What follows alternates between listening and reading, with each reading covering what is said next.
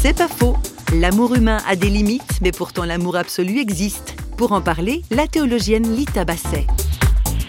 À partir du moment où il y a un lien d'amour auquel j'ai cru avec une personne qui m'a accompagnée, qui m'a rencontrée ou qui m'a révélé à moi-même et qui a eu cet intérêt, cette attention à moi et qui, à l'évidence, m'aimait, à partir de ce moment-là, je vais prendre conscience et accepter que c'est un amour incarné. Donc, qui dit incarné veut dire limité. Je vais lui pardonner, entre guillemets, à cette personne qu'elle ne soit pas l'amour absolu. Ça, c'est un deuil, peut-être c'est le plus grand renoncement, le plus fécond qui me prémunit le plus des formes mortifère de l'amour. Cette acceptation que l'amour absolu, il existe et il me touche de temps en temps. Il y a des moments privilégiés où je suis atteinte par cet amour absolu, mais ce n'est pas ma condition humaine 24 heures sur 24.